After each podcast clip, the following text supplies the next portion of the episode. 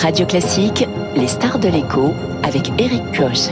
Et avec les conseillers HSBC, experts de vos projets. Jusqu'où peut-on aller quand on est bien informé?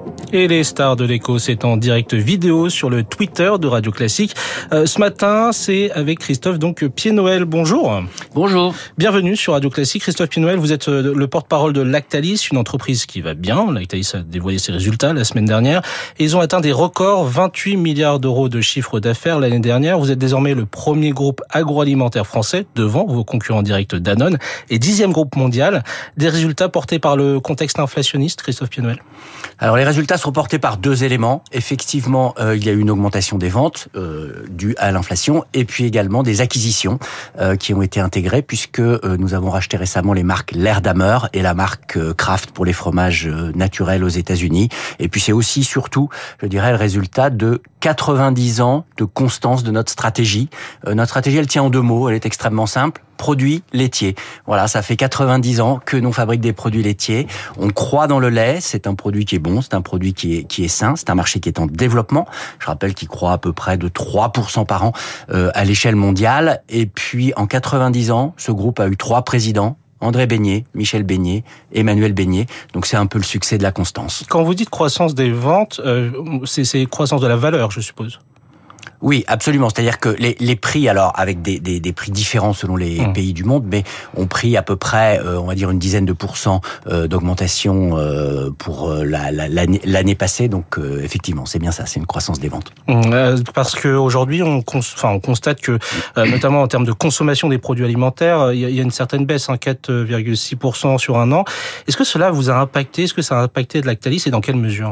Alors la croissance, la décroissance, on va dire peut-être de, de quelques produits alimentaires nous touche finalement assez peu. On a eu une baisse, nous, de volume d'un peu moins de 2%. En fait, on est revenu au niveau de consommation de 2019, d'avant le Covid. On sait que durant la période Covid, les Français ont mis un petit peu plus de gruyère dans leurs pâtes et ont un peu plus cuisiné la crème et le beurre. Euh, on est revenu maintenant à des niveaux, euh, je, je, dirais, de, de, de, 2019. Et même en mars, on commençait à avoir une, euh, une inflexion positive euh, de, la, de, de, la consommation. Euh, chez, chez Lactalis, 75% des produits que l'on vend ont un prix inférieur à 2,50 euros. C'est des produits qui sont accessibles, c'est des produits, on va dire, de, de ce qu'on appelle de fond de frigo, et donc euh, les Français continuent de les consommer. Les prix alimentaires ont bondi de 15,9%. Pourtant, vous affichez aujourd'hui une rentabilité nette en baisse hein, de moins 14% sur un an.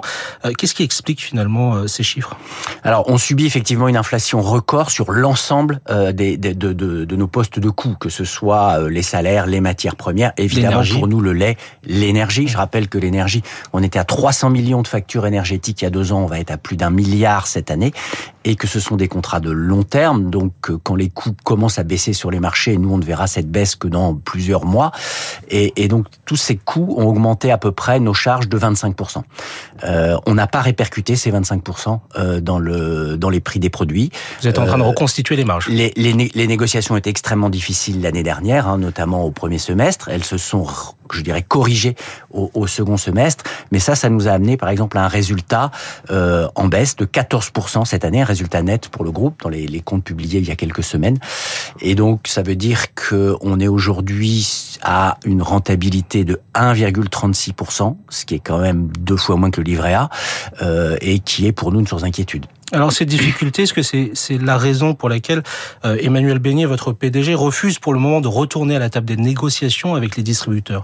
Alors on ira à la table des négociations, mais on expliquera euh, quels sont les, les chiffres. Il n'a pas refusé d'aller à la table des négociations. Euh, il a dit que euh, nous n'étions pas en état de baisser nos prix aujourd'hui. On pense que d'ici le quatrième euh, trimestre, les choses devraient s'améliorer. Pour l'instant, bah, les salaires ont été augmentés de 10% chez Lactalis. On va pas évidemment les baisser. Le prix du lait, euh, on, on souhaite pour 2023 maintenir le prix du lait, celui qui est vendu en grande surface, au même niveau que l'année précédente. Nous, on est très attachés à soutenir le monde agricole. Euh, c'est pour nous je un élément fondamental de la, la chaîne alimentaire français. Euh, donc, les différents paramètres font qu'aujourd'hui, on ne constate pas de baisse et de baisse que l'on pourrait répercuter. Dès qu'on la constatera, évidemment, on sera ouvert à la répercuter. Donc, donc pour l'instant, c'est un non au gouvernement. On l'a entendu ces derniers jours, d'abord par l'intermédiaire de la première ministre vendredi lundi, puis du ministre de l'économie, Bruno Le Maire, la ministre également déléguée au commerce, Olivia Grégoire, en a remis une couche lundi. pour, pour eux, les industriels ont été donc appelés à revenir finalement mm. pour reparler des négociations et, et des prix d'ici juin. L'objectif est de calmer la flambée des prix, on le rappelle, plus 15,9% en mars sur un an. Quelle est la position, au-delà de juste dire on vient, mais on ne parlera pas des prix, quelle est la position pour, pour les prochains mois du coup?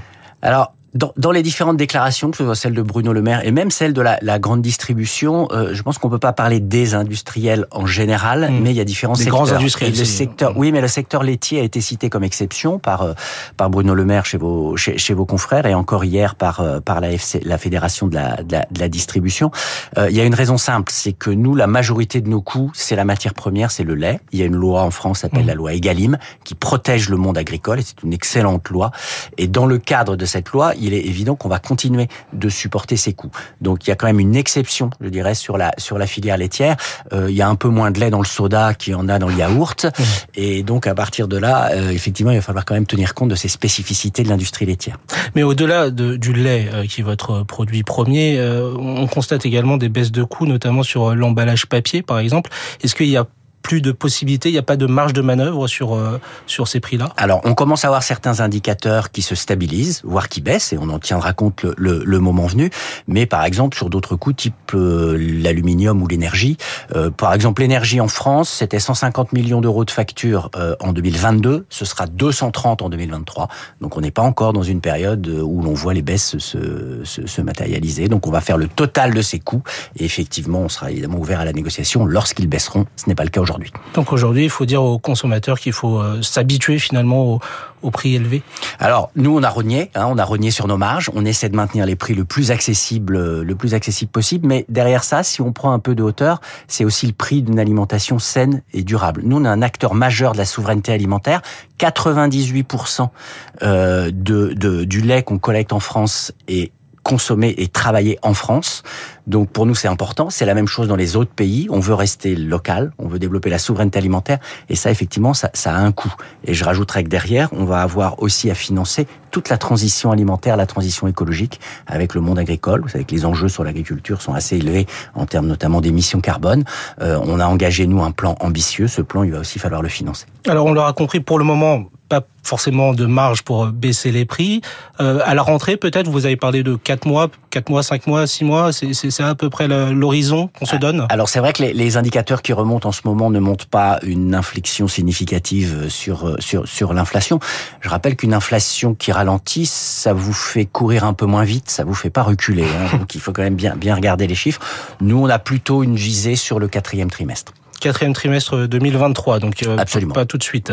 Euh, vous parliez euh, de cette transition pour une nourriture plus saine. Autre sujet donc, mais qui touche d'ailleurs en plein cœur votre industrie, c'est le Nutri-Score, cette signalétique allant de A à E qu'on commence et que tous les consommateurs commencent à, à connaître et très présent dans les rayons. A pour très bon pour la santé, E pour pas forcément très bon.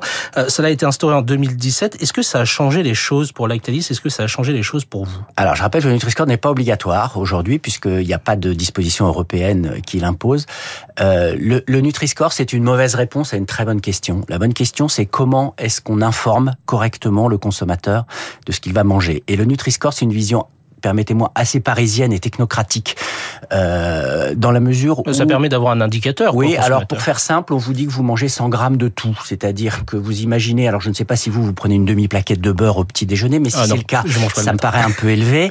Euh, et de même que lorsque vous ouvrez une canette de soda, euh, vous en buvez 33 centilitres, pas 100 centilitres. Donc il y a un vrai problème sur le, sur le sujet de la portion. Euh, c'est un, un, modèle qui est rejeté par beaucoup de pays européens. Mmh. Il faut le revoir. L'Europe, oui, nous on est favorable à ce qui est une très bonne information des consommateurs. C'est tout à fait essentiel de savoir ce que l'on mange. Mais le Nutri-Score, ça disqualifie des produits avec ce côté vert et rouge.